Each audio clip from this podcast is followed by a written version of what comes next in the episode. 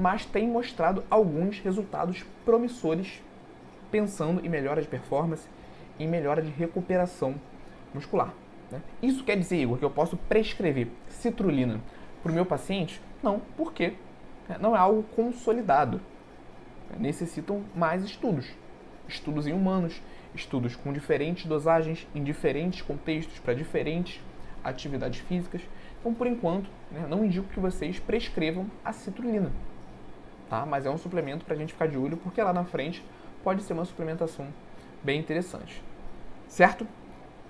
E por último, você que acompanha a escola há mais tempo, é possível que você já tenha me ouvido falar sobre nitratos. Aqui sim, nós temos é, uma suplementação nível A de evidências científicas, pensando em efeito vasodilatador. Igor, o que, que é uma substância, um suplemento nível A de evidência científica? São aqueles suplementos que, quando utilizados na dose correta, no timing correto, para o paciente correto, eles vão de fato levar a melhora de performance. Tá? Então, se você usa os nitratos no paciente correto, como eu falei, dosagem, contexto, você vai ter melhora de resultados. Beleza? Então, pensando nos vasodilatadores, os nitratos é o vasodilatador, é a suplementação com maior nível de evidência científica e, por incrível que pareça, é, com melhor custo-benefício também. Qual o problema dos nitratos que a gente encontra hoje? nós não temos a suplementação de nitratos em si. Nós não temos cápsula de nitratos, por exemplo, para comprar na loja de produtos naturais, na loja de suplementos nós não encontramos. Temos em outros países, mas a venda nacional ela é proibida até por conta de questões de, de hipotensão e tudo mais. Quando a gente fala de efeitos vasodilatadores, aumento do calibre das veias, nós temos que associar isso com o risco de hipotensão também. Tá? Então, não é uma suplementação permitida no Brasil. Porém, nós encontramos nitratos em fontes alimentares, né, folhosos, principalmente na beterraba. E quando nós falamos nitratos, você que já estudou, provavelmente você já associa esse nome nitratos com a beterraba. É por que, Igor? Já que tem outros alimentos fontes de nitratos. Porque através da beterraba é mais fácil nós consumirmos esses nitratos. Se a gente for consumir a quantidade necessária de nitratos no alface, por exemplo, seria necessário você comer uma quantidade de alface muito grande.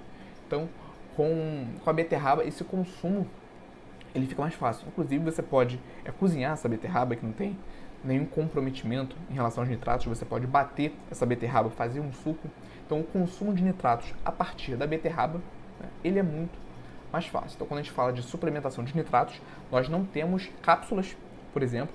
Nós temos que fazer atualmente no Brasil esse consumo através dos alimentos e em, dentre os alimentos que possuem alta concentração de nitratos, o mais interessante, o mais utilizado é, é a beterraba mesmo, tudo bem? Outros pontos negativos, além de nós não termos a suplementação em cápsula, né? é uma suplementação difícil. Tá? Não trouxe dados, é, quantidades aqui hoje, porque, como eu falei, não é uma aula específica de nitratos. Eu tenho essa aula de nitratos lá no curso de suplementação. Os alunos da formação Escola Nutrição Esportiva também ganham esse curso né, de suplementação. E lá eu falo de quantidade, dosagens, timing. Né? A ideia aqui, como eu falei, é abranger de forma geral, né, passar uma visão geral sobre vasodilatadores. Mas já entrando nesse, nesses pontos negativos dos nitratos, por mais que eles tenham nível A de evidência científica. É uma suplementação difícil, porque essa quantidade de beterraba a ser consumida antes do treino não é uma quantidade pequena, tá? não é uma quantidade pequena. Então o paciente ele vai ter que fazer um esforço para consumir essa quantidade de beterraba, principalmente se ele não gosta de beterraba. Entre nós aqui, é difícil nós encontrarmos uma pessoa que adora realmente a beterraba. Então ele vai ter que fazer o consumo dessa, dessa beterraba cerca de uma hora e meia antes do treino, geralmente na forma de suco. Tudo bem? Então é uma suplementação um pouco mais difícil. Tá? E levando para o nosso dia a dia de consultório, pensando tá, na aplicabilidade para os nossos pacientes, né, é um suplemento, de certa forma, desnecessário. Tá? Ela vai fazer diferença para aquele nosso paciente é, que compete, para um atleta. Nós temos estudos interessantes de nitratos em praticantes de crossfit, né? porque ali a gente está falando de competições onde é, uma repetição a mais né, 30 segundos a mais de atividade física pode fazer diferença no pódio do nosso paciente. Então, nesse caso, é interessante sim a suplementação.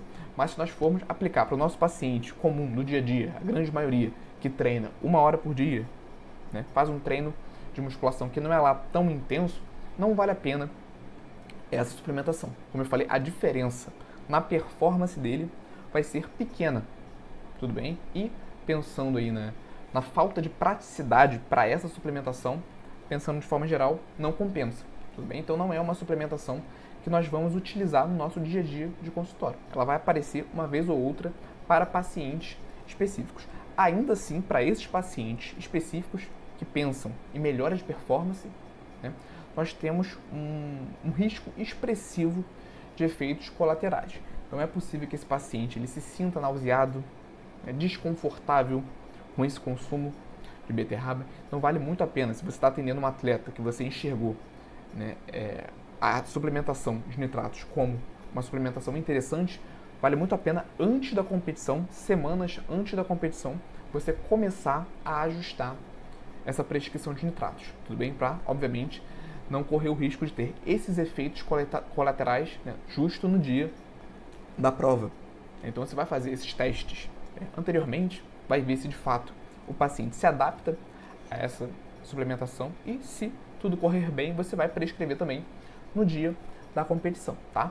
Mas, resumindo, falando de forma geral, entre os vasodilatadores aqui citados, pensando em performance, melhora de rendimento na atividade física, melhora de recuperação muscular, né? o único que tem nível A de evidências científicas, que tem o seu efeito comprovado, são os nitratos. E quando nós falamos dos nitratos, nós temos esses pontos negativos, que é uma suplementação difícil, ela tem que ser realizada a partir de alimentos e também ela tem esse risco de colaterais para quem não está acostumado, beleza? Mas também a gente tem um ponto positivo aí que é uma suplementação de efeito agudo. Então, se seu paciente tomar uma única vez, é como ela tem um efeito agudo, ele vai sentir os benefícios daquela suplementação naquele momento, cerca de uma hora, uma hora e meia depois da ingestão.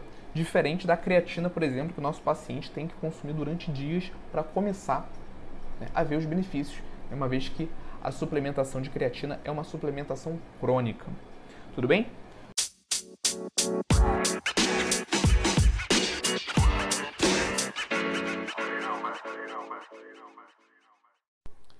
E aí, gostou desse corte?